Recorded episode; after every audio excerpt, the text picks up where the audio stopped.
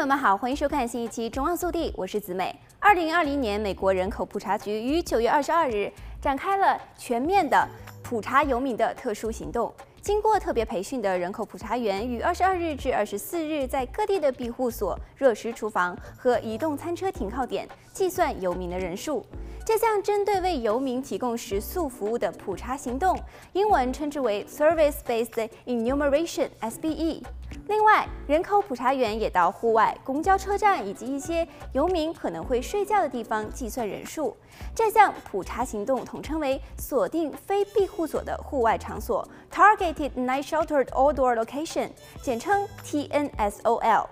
人口普查局局长 Steven 说：“人口普查局致力于在正确的地方对于每个人进行一次，而且仅一次的计数。”为了全面计算居住在美国的每个人，我们的人口普查人员正在开展特殊的行动，统计游民，以确保我们有完整和准确的2020年的计数。盘点无家可归的游民是计算集体居住行动计划的一部分，这是针对特殊生活状况的人进行的普查。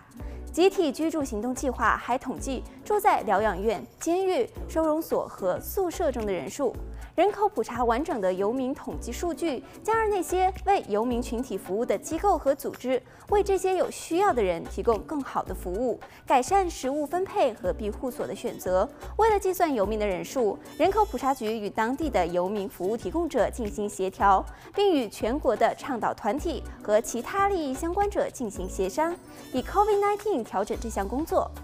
人口普查局还与服务提供商的管理员合作，确认游民的居住地点，以确保该人口的总数。为了统计帐篷营地等户外活动的人数，人口普查人员在晚上穿着反光背心，并携带智能手机、手电筒和纸质问卷，访问这些地点，尽一切的努力收集普查表上要求的所有信息。如果情况不允许，人口普查员只会清点人口数字。人口普查数据对于支持游民的计划和服务提供者至关重要。它提供州、地方和联邦立法者如何将数十亿美元的联邦资金分配给诸如庇护所和热食厨房之类的地方性服务，以及像是紧急住房补助计划和儿童专用牛奶计划。当地的非营利组织还依靠人口普查数据来完善在何处以及如何提供关键服务。好了，本期节目到这里就结束了，让我们下期再见。